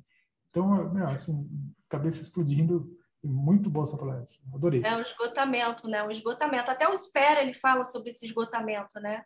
Ele fala, eu não sei se ele está querendo dizer na, na, mesma coisa, né? Mas ele fala uhum. sobre esse esgotamento aí. É interessante. É, faz parte do treinamento, esgotamento físico. Parabéns, e complementamos Robson Belli. Vocês podiam aproveitar agora, em vez de fazer os exercícios, tocar esse povo do enoquiano.com.br para eles fazerem os testes seguindo os padrões da Stargate, hein? Suas considerações Sim. finais. Realmente, Marcelo. Boa observação. Porque, de certa forma, a magia enoquiana ela trabalha com visão remota também, mas em planos subjetivos e, mas com, em planos objetivos seria muito interessante esse treinamento. E eu queria perguntar uma coisa: você tem algum curso? Você está ministrando algum curso nesse momento no Brasil já? Não, eu não tenho, eu não tenho é, autoridade ainda para dar o curso. Mas o nosso professor ele, ele vai dar o próximo curso e é, o que, que acontece com relação ao curso, né? A gente monta o curso muito rápido, porque a gente já tem uma lista de espera, mas a gente quer pessoas que realmente se dediquem.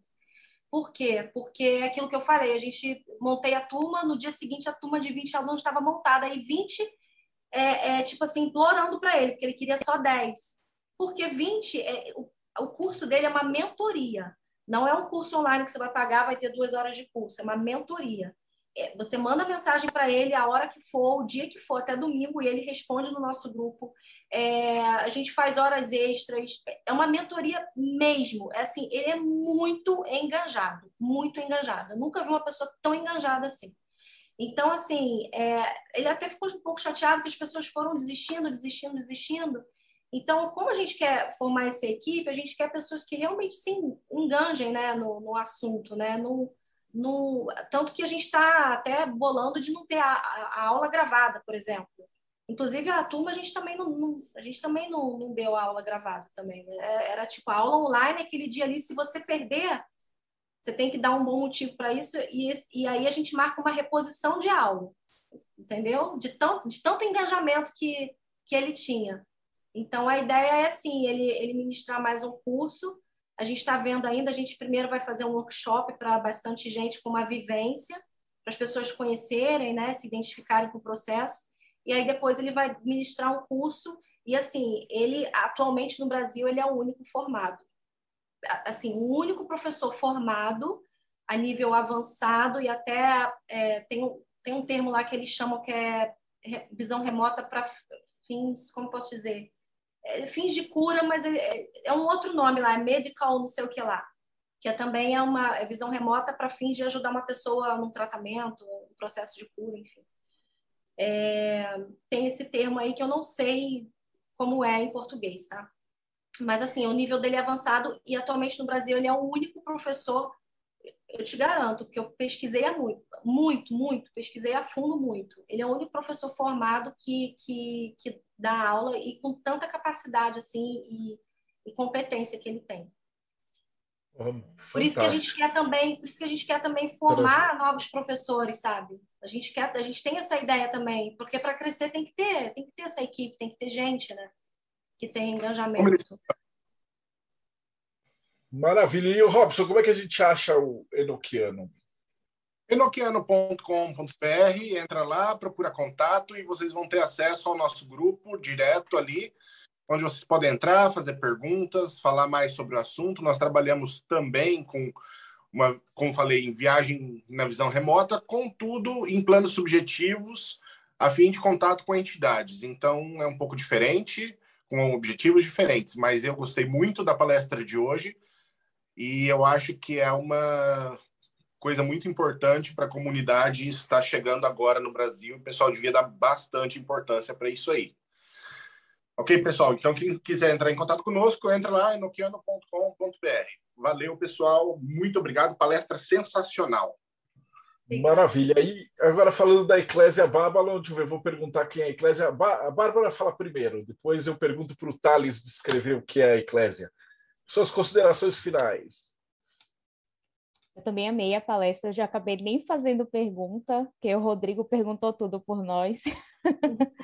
Mas eu achei muito interessante, e assim, sendo da Astro Argento, né, além da Eclésia, é muito apegada da Astro Argento isso, da pessoa que já chega com uma predisposição, talvez, ou com algum tipo de mediunidade, né, com, com algum tipo de percepção, como é o meu caso, por exemplo, e aí a gente vai educar isso. Então, me parece possível fazer o mesmo com, com a visão remota. Eu achei extremamente interessante. Você não faz ideia, mas estamos todos explodindo, todos obcecados, todos vamos praticar. Eu achei sensacional, parabéns. Legal. É, muito, muito bacana mesmo. Ah, eu, tô, eu fico muito feliz. Eu queria, eu queria até, de, de repente, talvez a gente faça uma reunião com o nosso professor para vocês conhecerem, a gente fazer uma, uma vivência só entre nós também. Eu adoraria. Eu adoraria, ah, porque é um público diferente, um... né? Eu adoraria. E eu tenho, e eu tenho uma informação para passar para vocês. É, todos aqueles relatórios lá, aquilo que foi passado é só nível básico, tá? Maravilha. E seus relatórios são incríveis, inclusive. É só o básico. E, se você, escreve, e você escreve rápido daquele jeito, nossa, tipo, como assim? Já tem o nível intermediário e o nível avançado, aí a gente vai para outro patamar. Aí sim, é só trabalhar o diário mágico. Por falar em diário mágico, Thales de Azevedo, que é a Eclésia Babylon. E se Telema tem essa é mais importante. Telema tem exercícios, na Eclésia tem exercícios de visualização. Tem, Aliás, quase todo mundo que está aqui tem exercícios de visualização, mas cada um no seu estilo, né? Exato, não. A Eclésia Babylon é uma comunidade gnóstica telêmica. Para quem quiser conhecer, é só entrar lá no nosso perfil, que é 4G Sanctuary, ou então no site eb.4gsanctuary.com. É, só deixando, aproveitando aqui para já deixar registrado aqui duas perguntas que mandaram aqui no chat. Uma, a, a, é, ela já respondeu parcialmente, que é foi o Igor perguntando de indicação de outras leituras e tal, como saber mais, e a Reisa que perguntou é, no, como ele se chama, eu não sei se era. Agora eu perdi qual foi Acho que é o professor. Deve ser o professor. Se chama ah, o seu professor. O Instagram é. dele é J. Sierra Fox. Não, J. você vai falar com ele e vai, é. vai falar que a gente quer entrevistar ele. Então, tá. E no mais, sim, é, cara, eu, pra... eu tô aqui, que nem o Tamusowski falou, eu tô no efeito Mayhem aqui, porque a gente já tá aqui, blá, cabeça explodindo, sensacional. E eu agora, cara, assim, ouvindo você falar do protocolo, me veio na cabeça o Minority Report, e eu conhecendo a obra do Philip K. Dick, com certeza ele deve ter conhecido essa técnica, deve ter se inspirado para escrever o, o, livro, agora eu vou correr atrás para poder Não, saber. O Philip K. Dick é, é, nossa, sou muito fã dele. É, ele, deve, ele, deve, ter se inspirado nisso, pra, porque uh, tem muitas semelhanças assim do que você comentou assim de protocolo. Uhum. Ah, e, e, não posso deixar de comentar também que o Ralph colocou aqui também uma é, em, concordância com as frases que você terminou a apresentação, uma frase, ai, Rafa, onde é que você colocou? Dofismo da antiguidade, que assim, também eu sou da raça dos deuses. Também ah? ele é, há, uma frase que ele trouxe, também eu sou da raça dos deuses, que é uma, é uma frase da antiguidade, dos orfitas, que ele ah. achou muito em concordância com aquelas frases que você colocou. Bom, no mais é isso, cara. Priscila, muito obrigado, cara. Sensacional, cara, esse papo. Sensacional, muito bom mesmo. Obrigadão. Ah, eu que agradeço, eu que agradeço, gente. Eu estou começando a estudar agora é, mais uma, uma linha, de uma pegada mais de magia, né? Estou estudando o livro do Spé, estou amando o conteúdo do Spé. E, assim, tudo que tem a ver com habilidades é o meu, é o meu foco. Então, tudo partiu das minhas experiências, né? Então, eu comecei a, a buscar e pesquisar e me envolver nesses assuntos por causa das minhas experiências. E aí, é, agora eu estou na magia, né? Já tinha estudado lá atrás um pouco de ocultismo, e agora eu estou estudando a, a, linguagem do SPER, né? E estou também muito apaixonada, muito apaixonada mesmo. Eu vou e... fazer as despedidas pela Jéssica, porque o microfone dela estava fazendo voz de ET metálico e ele acabou de pifar completamente.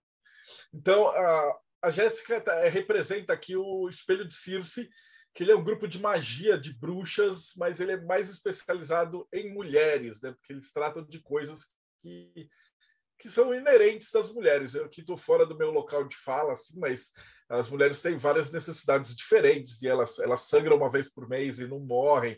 Então, tem, tem várias coisas que também trabalham com esse tipo de magia. E é um grupo formado e organizado e gerenciado por mulheres. Então, a Jéssica, a Cat e a Priscila também, minha esposa. Então, se você está assistindo isso daqui, é, é, mulher. Tudo bem, homem também pode, mas os homens estão lá mais para ajudar. É, e a gente também não sabe nada, é tipo maçonaria, elas fazem todas as coisas, a gente não sabe o que acontece lá. Então, eu acho que o grupo mais legal, mais importante que tem aqui no Brasil. Então, acho que eu fiz aí o jabá direitinho e ela está mandando um beijão, ela falou que adorou a tua palestra. E o irmão gêmeo malvado do Teoria da Conspiração, Morte Súbita, que também foi o responsável pelo convite, Tiago Tamussauskas, considerações finais. Então, fiquei muito feliz com essa palestra, porque já sabia que ela ia arrasar e fico muito alegre de ver todo mundo gostando e ficando empolgado. E o efeito bem batendo de novo, todo mundo obcecado com uma nova coisa agora. É, duas, duas coisinhas. A frase que o Ralph falou, se eu não me engano, também tem na própria Bíblia, né? O Jesus, citando os Salmos, fala: Vós sois deuses. Então não é tão alienígena assim essa ideia. E o, que eu gostei muito da palestra foi não só a visão remota, mas o fato de que isso é uma metodologia de autoconhecimento também. Sim. Você é. demonstrou que conforme você foi fazendo, você foi sabendo mais não sobre o que estava longe, mas sobre o que estava perto, né? Sobre você Sim. mesmo. Então acho Sim. que é uma ferramenta muito legal mesmo, muito bacana.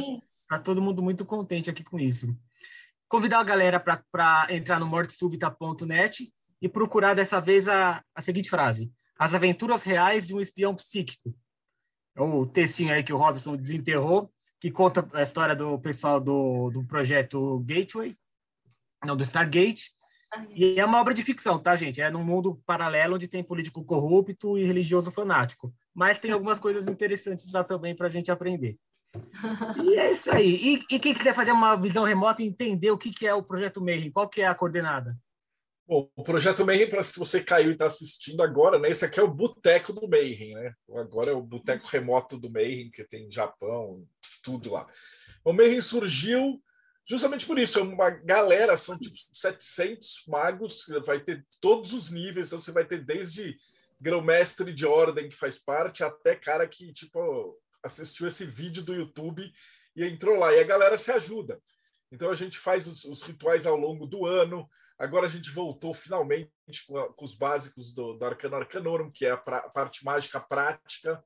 Então, uh, você vai estudar e vai ter gente para tirar tua dúvida e te orientar. E aí, depois de um certo nível, você vai começar a ajudar a galera que está chegando. Né? E assim sucessivamente. Você viu, você gostou do clima que está aqui, geralmente nas listas de discussão é assim. E a gente tem a revista que é, como falou, o método científico é muito importante para a gente. Então, de repente, o cara escrevia as coisas, o Thiago faz uns textos maravilhosos, e aí ele ia falar, pô, qual é a referência? Ele ia falar assim, é mortesúbita.net, tá, né? academicamente não fica bom. Então a gente montou uma revista com ISBN, com organização toda bonitinha, e aí a cada três meses a gente publica né, esse material para dar vazão é, oficial é, para os estudos acadêmicos mágicos e e testes. É como vocês viram, tem muita coisa empírica. Né? O Robson e o Ulisses, eles mandam exercício, a galera testa, pratica. Quem gosta de Umbanda tem grupo só de Umbanda tal, e lá é, é uma comunidade gigante. Então, se você curtiu, é, é catarse.me barra TDC ou projetomayhem.com.br. Uh, Priscila, eu sei que você colocou a tua, apresentação na, na teus dados e tudo, mas eu tenho que fazer porque isso vai virar podcast também. Então, como é que a gente te acha? Então, eu estou no é, meu Instagram, é pri, pri.quanto. Eu praticamente saí da caverna agora, tá, gente? Saí do submundo agora. Então, meu Instagram não tem quase nada, mas é, à medida do possível, vou colocando uma coisinha ou outra lá agora por causa da visão remota, né? Tem muita gente interessada, tem muita gente Ontem eu fiz uma live, é, a gente recebeu muitas mensagens, muitos e-mails e tal. Então, eu estou colocando uma coisinha ou outra sobre isso. É pri.quanto. Maravilha. Eu vou, a gente coloca aqui embaixo. Então, se for olhar, vai estar aqui na descrição do vídeo. Obrigadão, Pri. Brigadão, galera. Agradeço, todo mundo que está aqui. Hoje teve casa cheia, foi muito sensacional. E você que acompanhou a gente também, não esquece de novo, dá like, segue o canal e a gente se vê aí no próximo Bate-Papo Mayhem.